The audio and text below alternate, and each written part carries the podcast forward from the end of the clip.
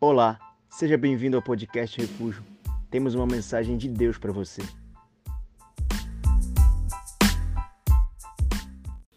Dito isso, eu quero te levar ao texto que nós estamos estudando nesses três últimos domingos. Nós estamos falando sobre a tristeza do Espírito Santo e o tema da mensagem é: Não entristeça o Espírito Santo. E esse é o nosso terceiro domingo.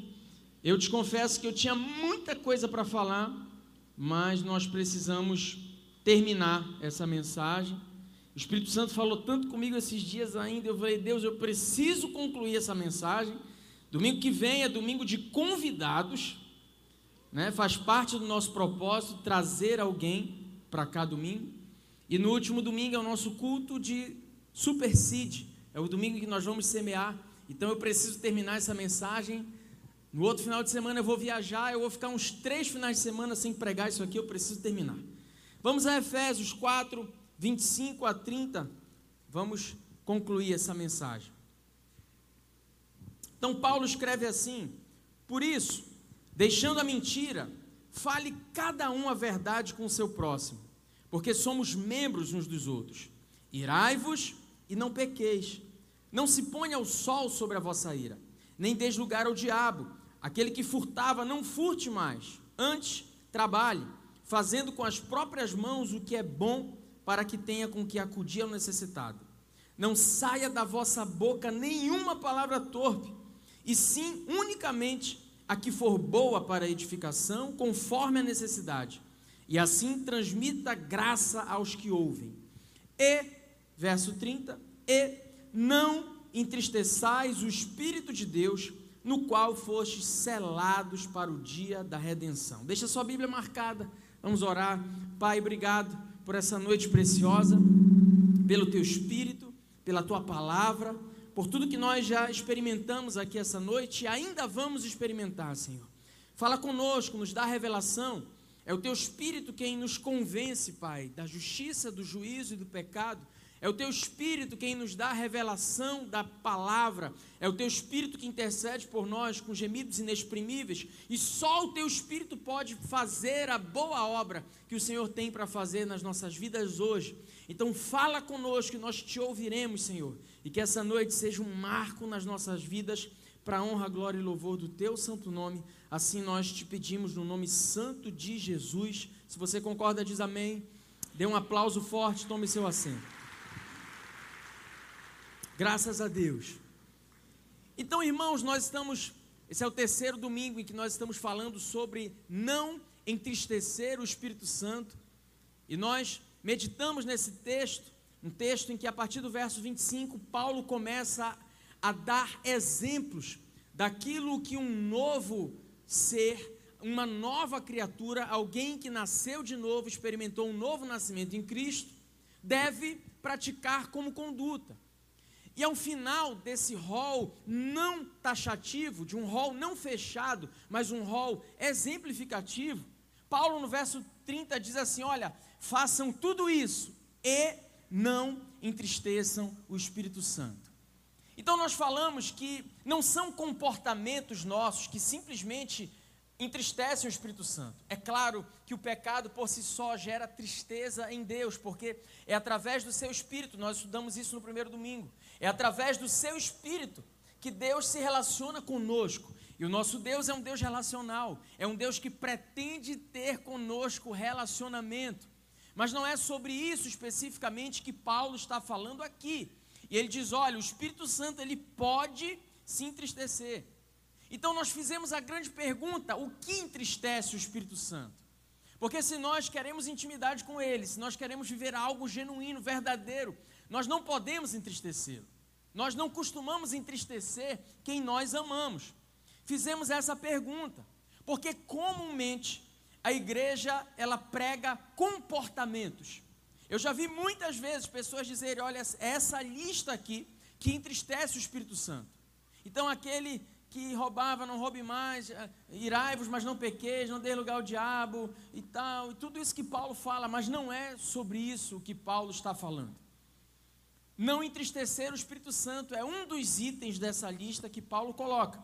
E nós dissemos aqui que pecado, a palavra pecado é hamartia, que significa originalmente etimologicamente errar o alvo, ou em uma mesma tradução, estado mal da alma. Então não é simplesmente o pecado, mas é aquilo que me habita. É isso que entristece o Espírito Santo.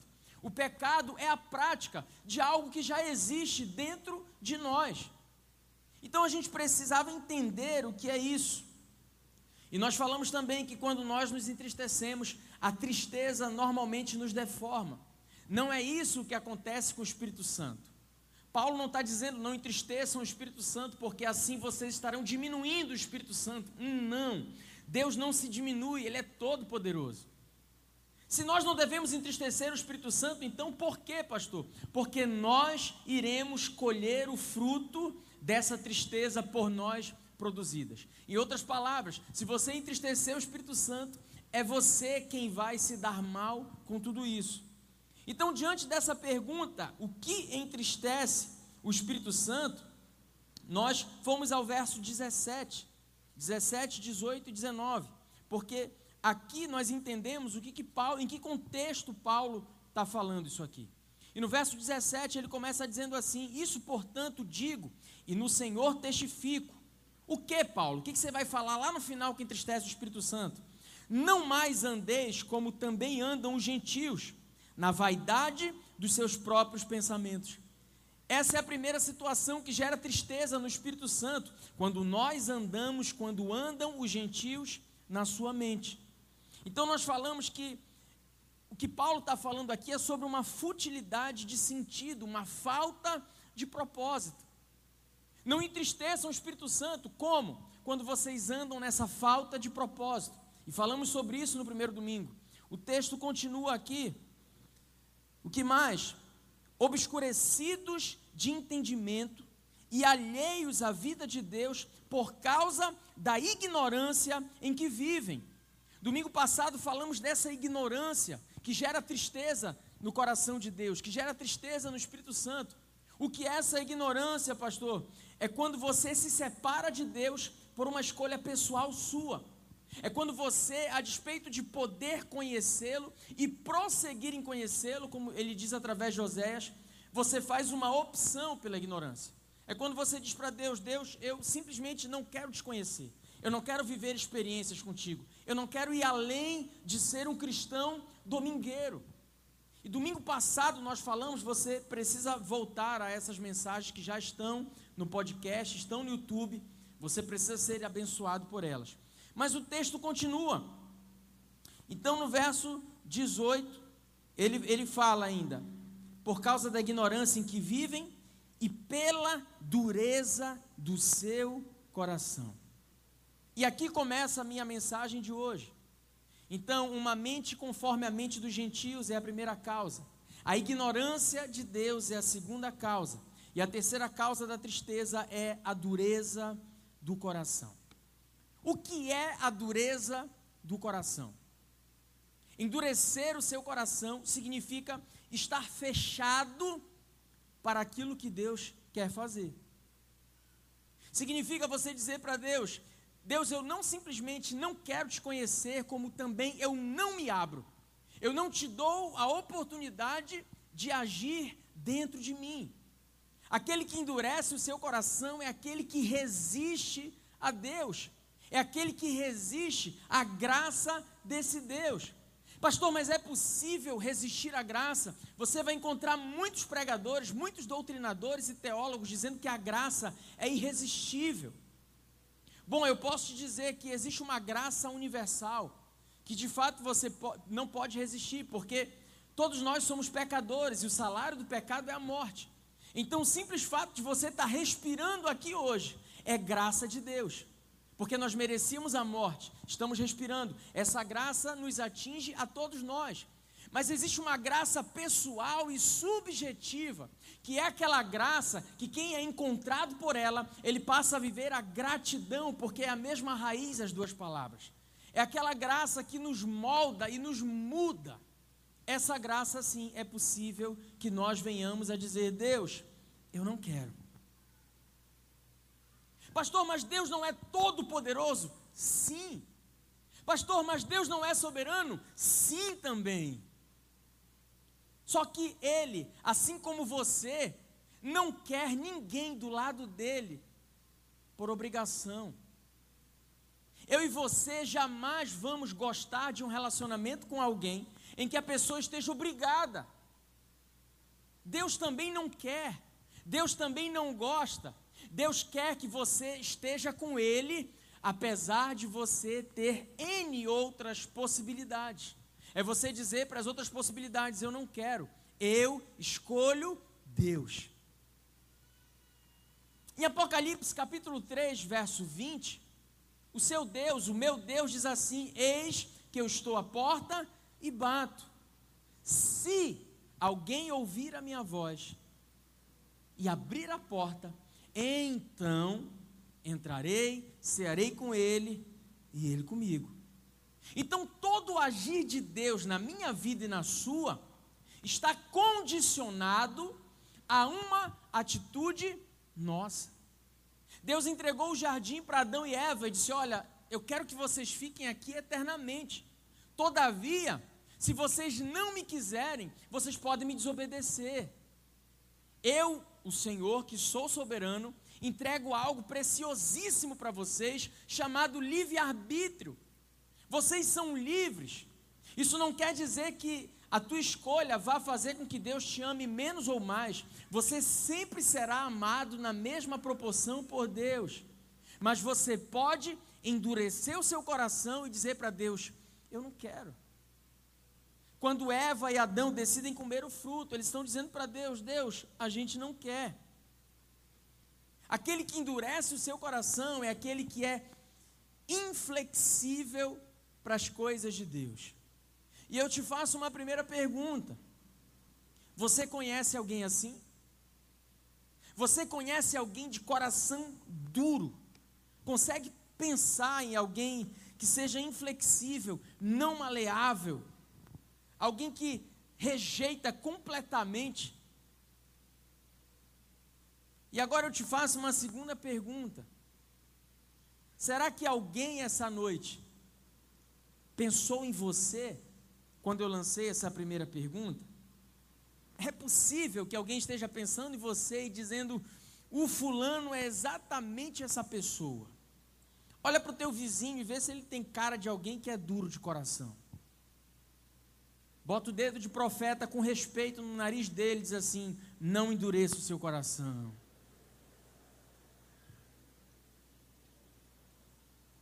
Por que, que entristece o Espírito Santo, pastor?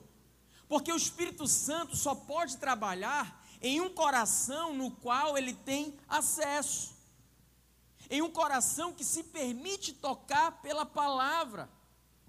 Mas quem tem o um coração duro, às vezes a palavra até faz sentido para ele. Ele ouve a palavra, ele gosta da palavra, mas ele, por uma escolha, endurece o seu coração e foge do diálogo. E aí nós vamos construindo certezas equivocadas na nossa vida e vamos entristecendo o Espírito Santo, porque ele não pode agir se você não permitir. Eu costumo dizer que Deus é um gentleman, ele é um cavalheiro. Ele precisa que você abra a porta do seu coração. Ele precisa que você diga para ele, que você expresse que você o quer, que você o deseja. Todavia, ele respeita quando você diz para ele: Eu não quero. E o grande problema é quando nós vamos caminhando debaixo de uma certeza que é simplesmente nossa, mas que não é baseada na vontade de Deus. E aí eu te dou uma palavra que é uma pérola para você. Pior do que não ter certeza de nada é você ter uma certeza equivocada. Sabe, no livro do profeta Ageu, é interessante porque o povo de Deus tinha sido cativo da Babilônia por 70 anos. 70 anos de aprisionamento, 70 anos sem poder entrar na presença de Deus, porque naquela época a presença de Deus estava no santuário, no Santo dos Santos. Por 70 anos a Babilônia impediu esse povo de servir o seu Deus. E quando o Império Persa derruba a Babilônia, esse povo pode então voltar para sua terra. E inicialmente eles começam a reedificar o templo. A, a edificação do templo simbolizava a sua reconciliação com seu Deus. Só que de repente vem uma certeza naquele povo, de forma uníssona. Um olha para o outro e diz assim: vamos parar de construir o templo? Afinal de contas, a gente precisa construir nossas casas, a gente precisa reconstruir a nossa plantação, a gente precisa reconstruir aquilo que é nosso. E durante 17 anos, esse povo para de construir a sua, o seu tabernáculo, o seu lugar de relacionamento com Deus. Aí Deus levanta um profeta chamado Ageu. Pensa num profeta brabo.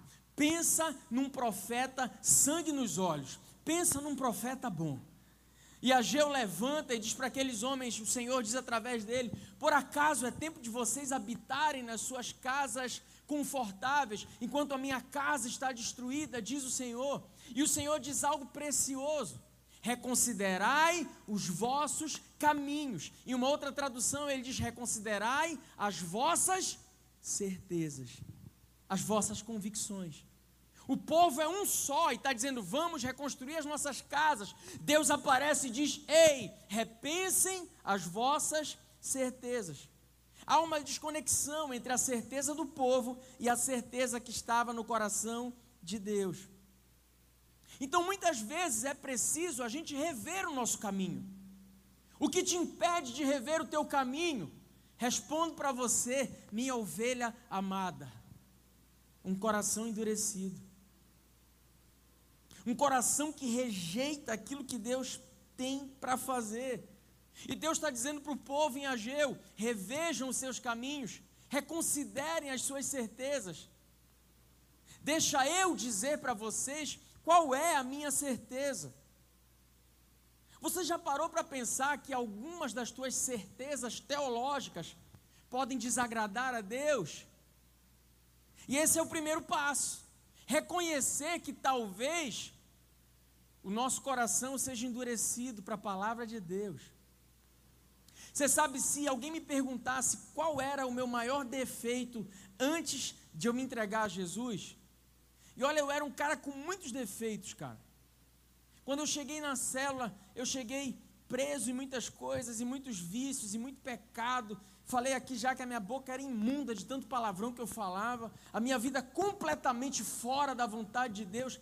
Mas qual era o meu grande problema? O meu coração era endurecido e eu tinha os meus dogmas eu tinha as minhas convicções, eu tinha a minha fé, e nessa fé eu me abraçava. A fé que eu tinha aprendido dentro da minha casa, a fé que me tinha sido ensinada, passada de geração em geração. E o que acontece quando de repente o Evangelho vem? Ele me atropela, porque muitas das minhas convicções batiam de frente com a palavra de Deus. E aí a gente vive aquela dúvida. E agora? Porque o que me ensinaram não está fechando, não está batendo. Eu lembro que a primeira vez que eu fui visitar uma célula, eu fui armado até os dentes, irmão. E eu levei um amigo meu, eu falei, cara, é o seguinte, a gente vai para o meio dos crentes. Eu odiava crente. Eu queria ver Satanás na minha frente, com chifre, tridente e capa mas eu não queria ver um crente pregando a palavra para mim. Sabe por quê? Eu odiava os crentes, porque eu tinha um coração endurecido e as minhas verdades eram absolutas. E eu fui porque me ofereceram um churrasco. Olha aí, faz célula do churrasco e me convida. Me disseram assim: vamos para um churrasco. E eu falei assim: vamos. Quanto é a coleta? E ele disse assim: não, não tem coleta não. 0800. Falei, 0800? Vixe, vão me servir agulha, pá com osso. Eu falei, mano, mano, qual é dessa, dessa carne aí que vocês vão servir? Não, só picanha de primeira. Picanha de primeira. E vai ter Coca-Cola. Aí é a minha linguagem do amor, né? Picanha e Coca-Cola. Aí eu falei assim, isso é armadilha, irmão. Isso isso não é amor, isso é cilada. E aí eu fiz aquela pergunta que todo líder de célula gosta de ouvir: eu posso levar um amigo? claro que pode, vai ser muito bem-vindo. Aí olha, chega cedo, 10 da manhã, porque a gente vai ter um momento da nossa célula de leitura da palavra. Eu falei, ah, eu sabia. Esses crentes não perdem a chance, querem meu dinheiro. Só que eu não tinha. Aí eu liguei para meu amigo e falei, mano, churrasco 0800, qual é o papo? Eu falei, dos crentes.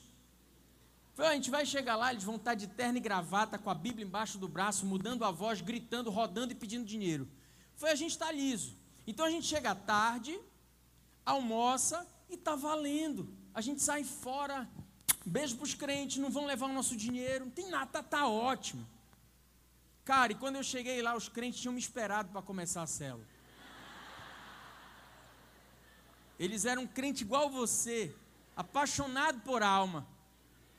E cara, quando eu sentei ali, eu falei assim: se esse cara tocar na minha religião, irmão, vai sair faísca. Se ele falar do que eu acredito, eu vou me levantar daqui porque eu, eu sei o que eu acredito. Eu acredito nisso, nisso, nisso. E eu acredito, e eu acredito, eu, eu, eu, meu coração duro.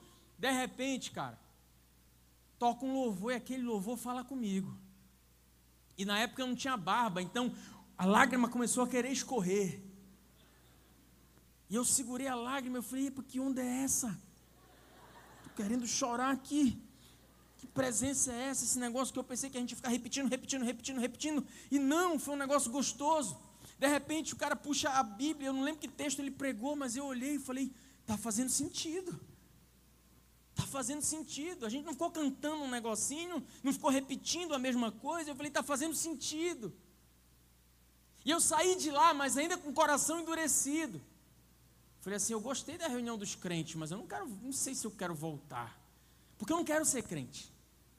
Cheguei em casa, peguei meu cavaquinho, fiquei tirando as músicas lá em ritmo de samba, que tocou na célula. Eu falei, rapaz, essas músicas são gostosas de tocar. Comecei a arrepiar, comecei a sentir um negócio estranho. Falei assim: égua, eu vou semana que vem nessa célula dos crentes. Que eu fui bem tratado, eu pensei que eu ia ser igual um ET no meio dos crentes. Não! Eles me abraçaram, eles me envolveram na, na, naquela célula, foi legal, falou comigo. Eu falei assim: eu estou precisando disso.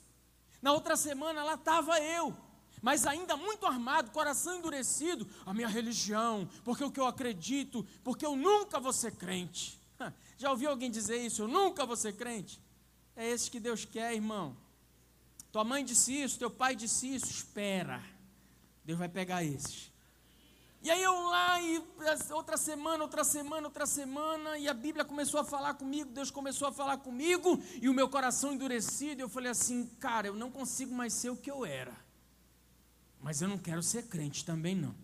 Eu sou deísta, sou deísta, agora eu acredito em Deus. Mas eu não quero, não, não gosto de crente.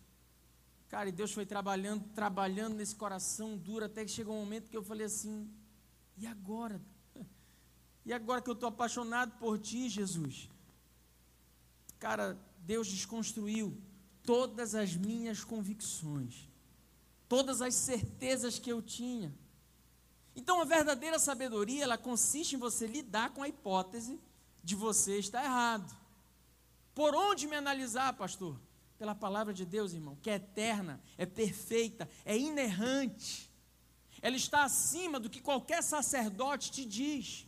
Analise tudo pela palavra de Deus. Nenhum líder, nenhum pastor, nenhum rabino, nenhum padre, ninguém pode desdizer o que a palavra diz. Meça a sua vida pelo cânon sagrado de Deus. Até aquilo que eu te falo, se não passar pela Bíblia, irmão, está errado. Eu sou errante, a palavra é inerrante. Sacerdote nenhum tem poder para estar acima das Escrituras e dizer o que é e o que não é. O que diz é a palavra, já está dito, já está escrito. Só que a gente endurece o coração. A palavra às vezes até faz sentido em você, mas você se fecha, você não se entrega. Você precisa ser grande demais para você admitir que o que você viveu a vida inteira está errado. E talvez esse seja o nosso problema muitas vezes.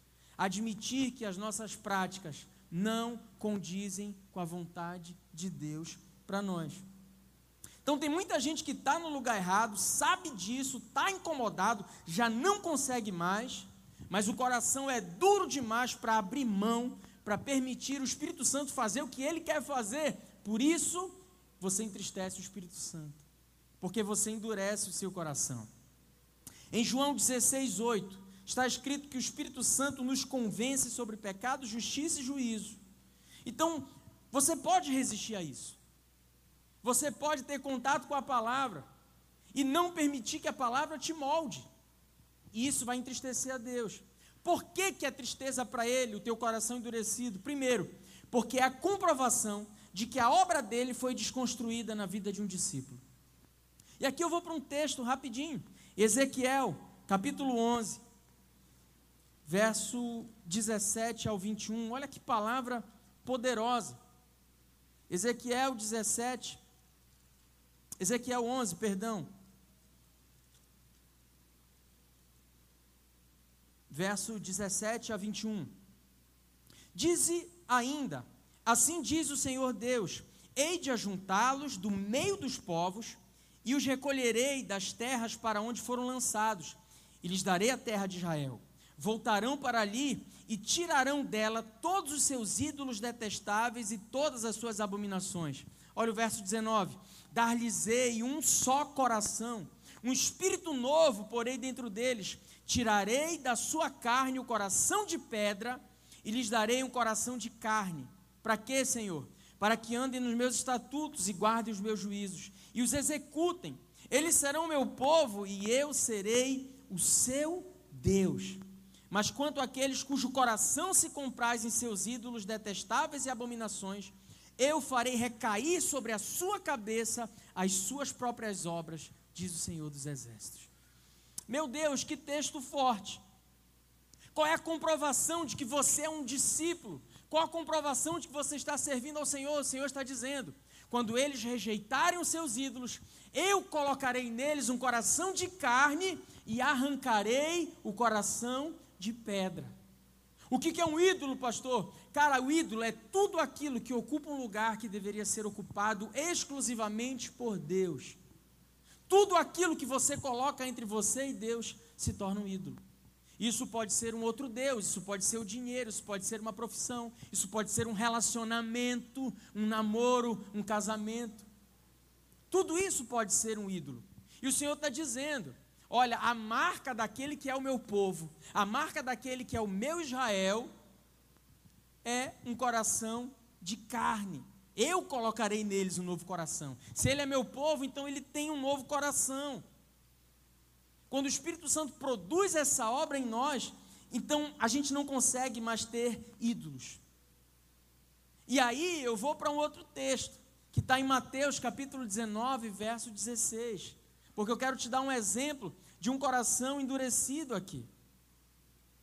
Vamos a Mateus. Você provavelmente conhece essa história. É a história do chamado jovem rico.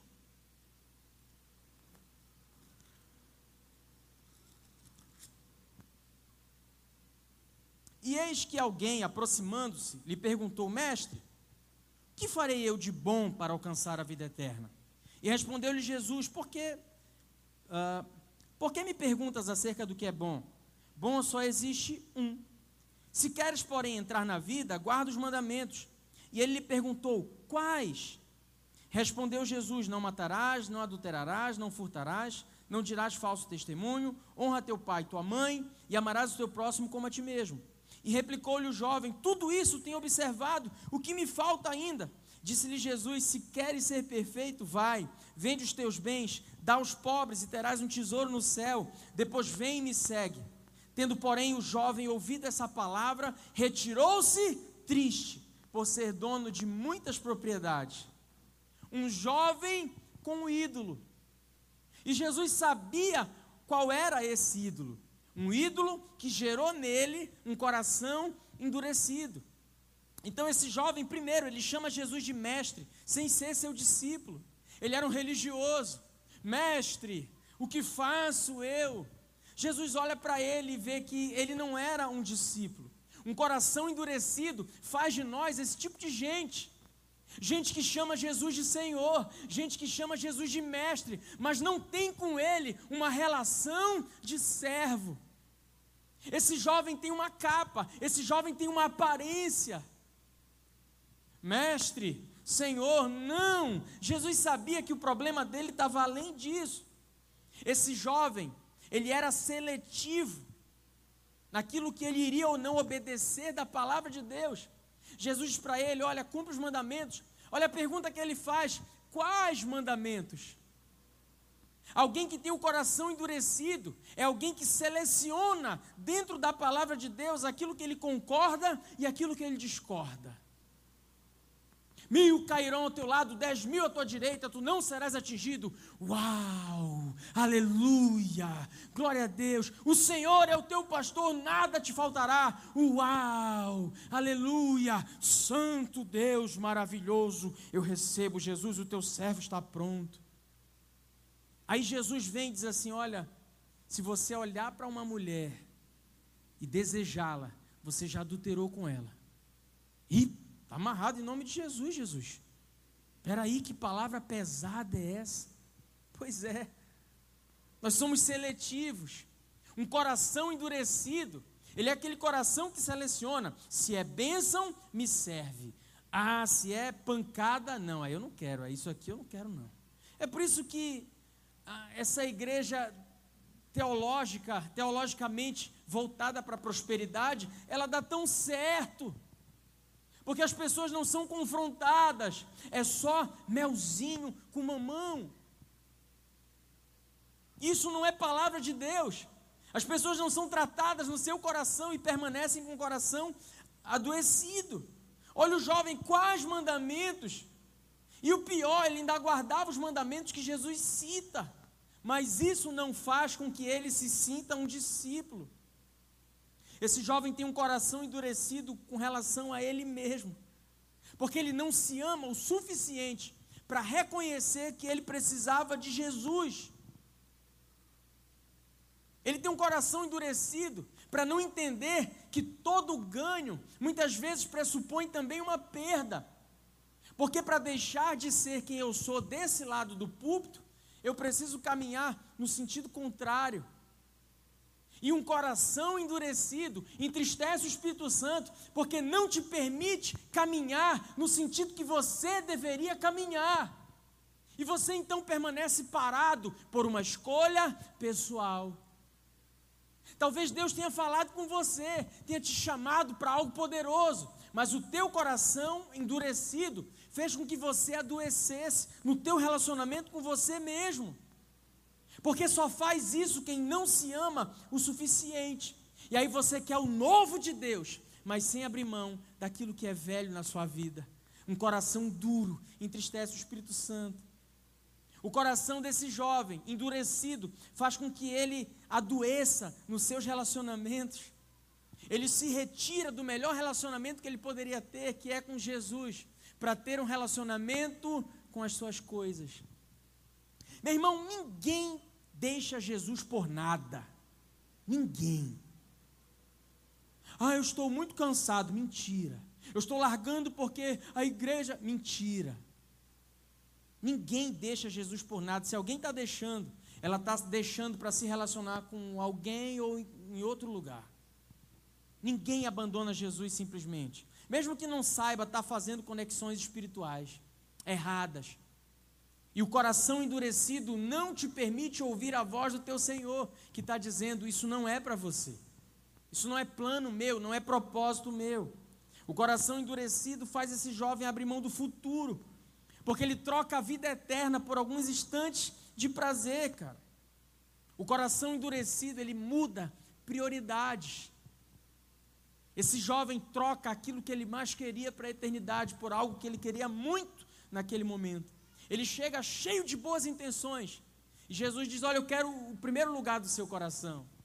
Ah, não, Jesus, o primeiro lugar é dos meus bens, é das minhas riquezas. E ele sai triste. E por ser jovem, ele, eu acredito que ele passou longos anos desfrutando, entre aspas, dessa tristeza. Então, o coração endurecido, ele entristece o Espírito Santo, porque ele mostra o quanto foi desconstruído aquele que era para ser um discípulo do Senhor. Porque todo aquele que é um discípulo tem um coração de carne. Por que mais entristece, pastor? Porque só é possível sair do cristianismo teórico com um coração quebrantado. O coração quebrantado é a maior prova de que você se encontrou com Jesus. Se o teu coração é duro, irmão, eu acredito que você tenha talvez tido uma mera experiência. Mas você ainda não se encontrou com Cristo que te entrega um coração de carne. E aí eu vejo muitas pessoas se perdendo nesse conhecimento teológico. E muitas vezes conhecendo a Bíblia, mas desconhecendo o Deus da Bíblia. Pastor, você sabe quem foi o tio do cunhado da vizinha do irmão do primo de Mefibosete? Deve ter sido a tua mãe, não sei. É, eu sei, pastor.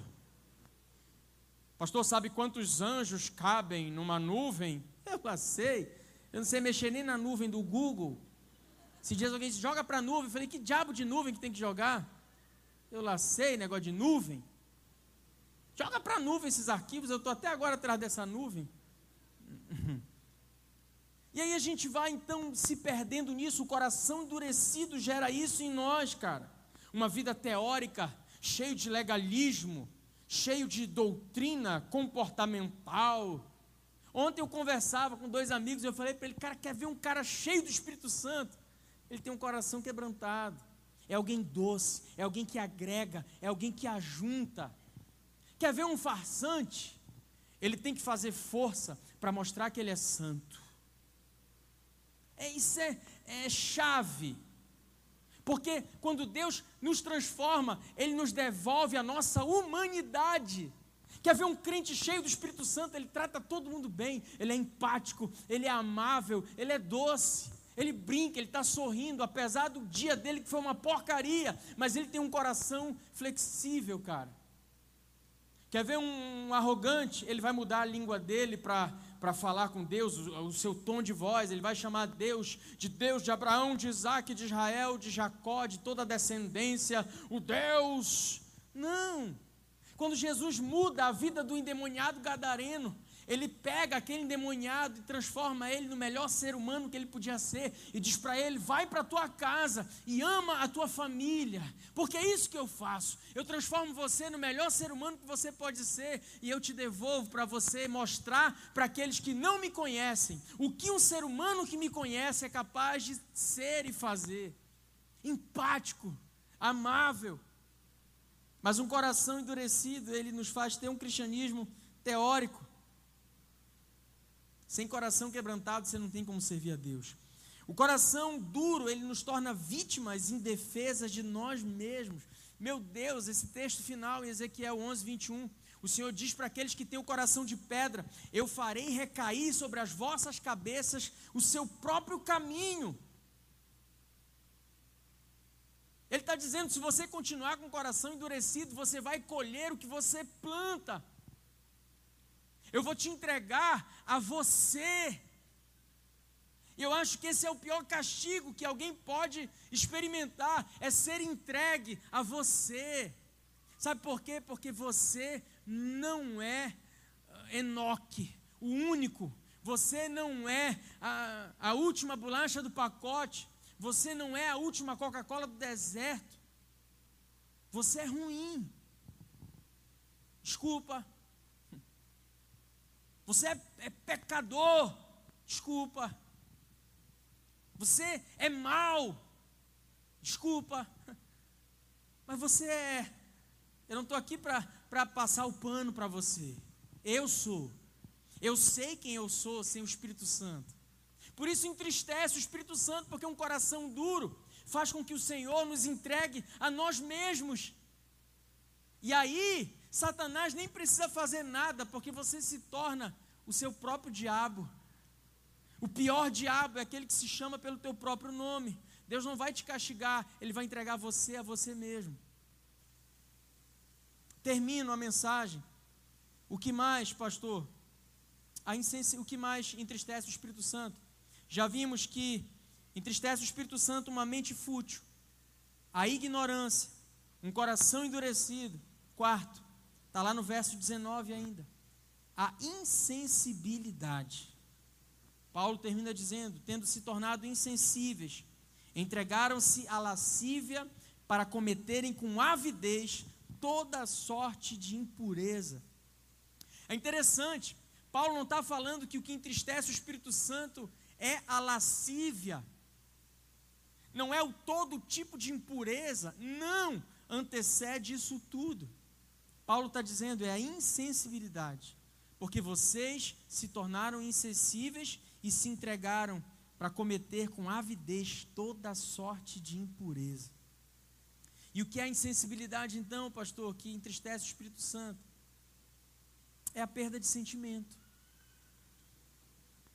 É a perda daquele senso de amor ou de dor que a gente deveria ter no outro. Essa palavra insensibilidade, eu peguei original. O que Paulo escreveu foi apeugecotés. E a tradução literal é cessar o senso de dor. Meu Deus, a gente prega tanto comportamento, a igreja brasileira prega tanto comportamento. Olha o que Paulo está dizendo que entristece o Espírito Santo, quando em você cessa o sentimento de dor. Não entendi, pastor. Bom, tem uma doença biológica. Eu acho que é hanseníase o nome, a antiga lepra. Sabe o que a lepra faz? Faz com que você perca o sentimento, a dor. Você pode furar o local, você pode acender um isqueiro no local, a pessoa perde a sensibilidade. Pois é, eu acredito que existem lepras espirituais, e é sobre isso que Paulo está falando que entristece o Espírito Santo. É quando você olha para o outro e você diz assim, cara, eu não tenho nada a ver com a tua dor. É quando nas nossas relações nós nos petrificamos insensibilidade. É quando você olha para a vida de alguém que está do teu lado e isso pouco te importa. É quando você não sorri com quem está sorrindo. É quando você não chora com quem está chorando. Meu Deus, então não tem nada a ver com o cumprimento da saia. Então não tem nada a ver com, a, com aquilo que eu pensava, se pode, se não pode, se fala, se não fala, se faz, se não faz. Não. Isso é um pecado que a igreja não prega mais. Insensibilidade. Marta Medeiros uma vez disse que o contrário do amor não é o ódio, porque até para odiar você precisa do ser amado. Segundo Marta Medeiros, o contrário do amor é o desprezo. É a indiferença. E Deus está dizendo: a indiferença da minha igreja entristece o meu coração. É quando você agora acha que você não tem mais nada a ver com ninguém. E as nossas relações nos dias de hoje, elas são em forma de usufruto. A gente passou a amar as coisas e a usar as pessoas.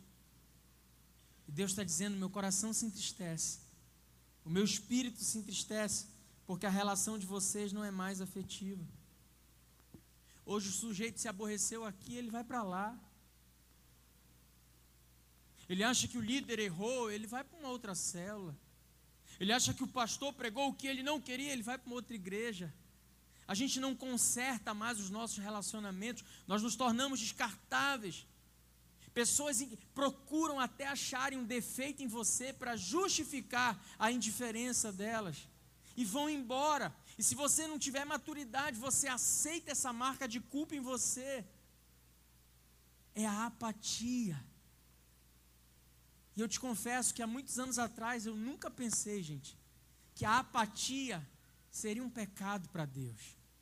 Que a indiferença poderia produzir tamanha dor no Espírito Santo.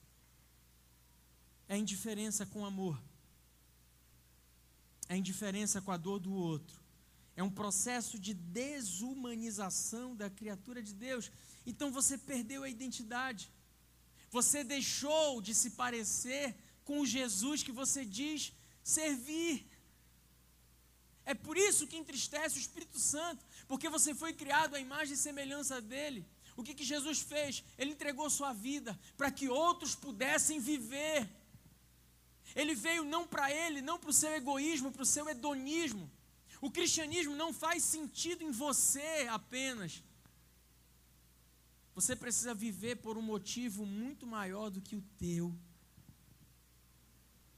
Gálatas capítulo 5, verso 2.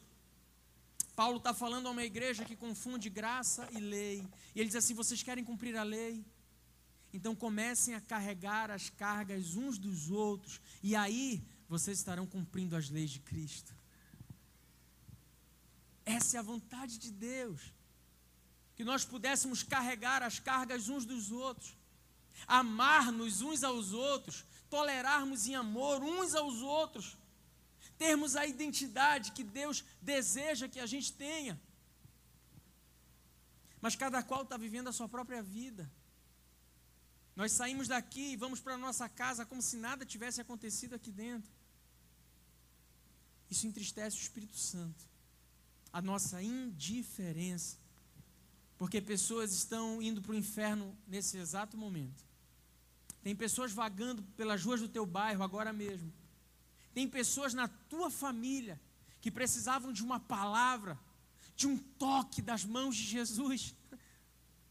Eu vou te falar, Sabe quais as mãos que Jesus quer usar nesses dias para tocar essas pessoas? Levanta a sua mão para o alto. São essas mãos, irmão. Você pode nem ainda entender isso, mas Jesus quer usar as suas mãos para tocar vidas de pessoas, para mudar o destino. Olha para os pés aí. Jesus quer usar esses pés para andarem pelas ruas dessa cidade e quem sabe em ruas de outras nações, para declararem que Jesus é o Senhor. É quando você desperta e sai dessa indiferença que te carcome. É que de fato você entendeu o que é cristianismo.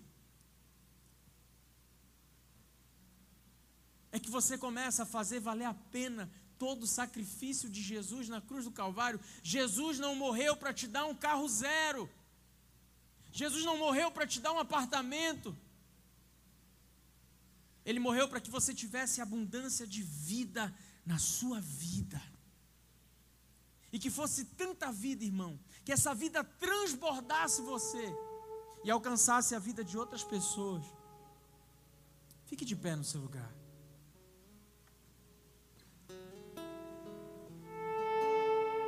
Pastor, então o que, que entristece o Espírito Santo?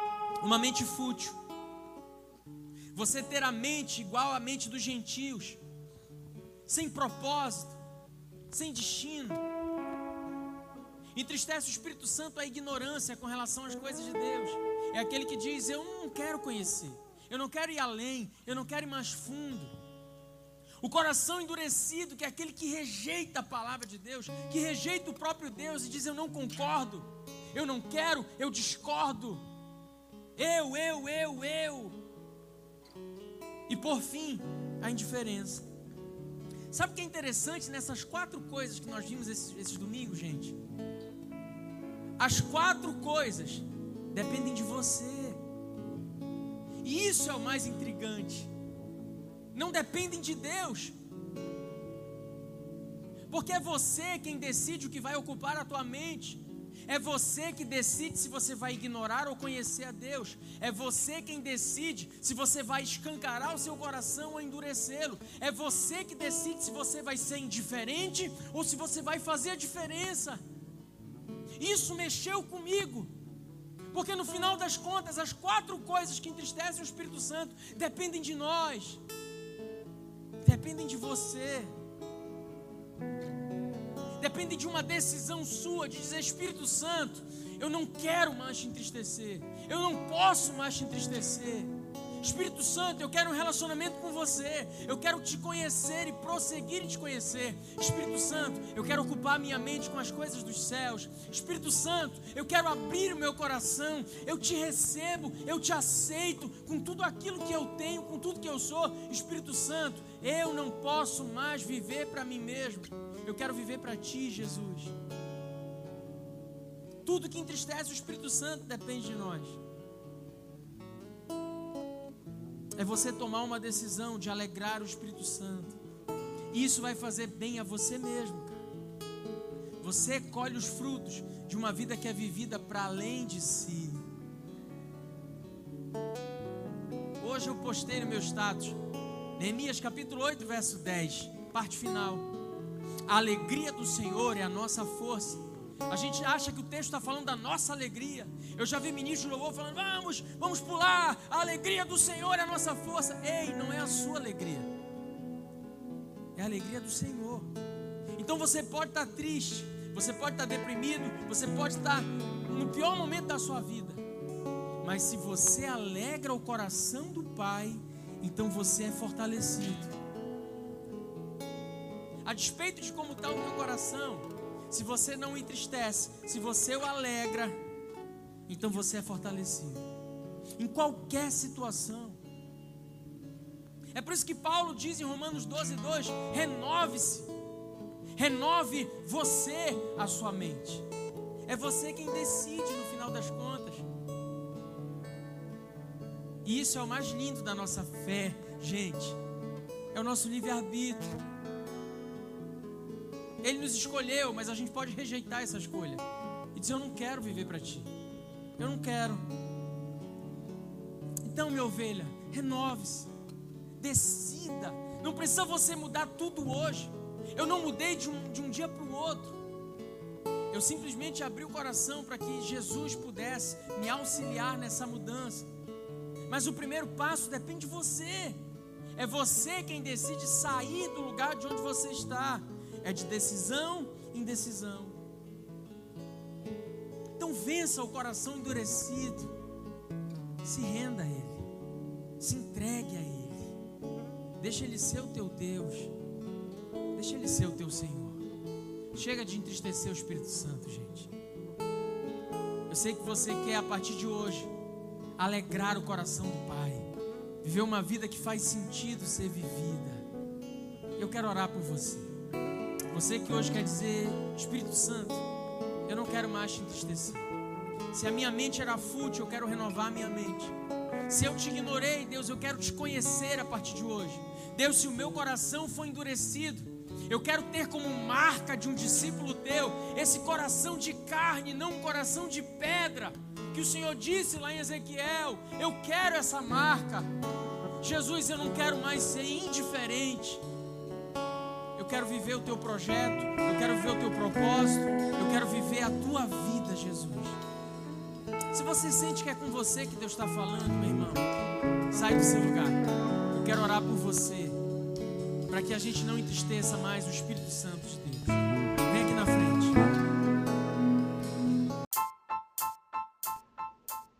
Esse foi o podcast Refúgio. Esperamos que tenha te abençoado. Para mais informações sobre nosso ministério, acesse nossas redes sociais.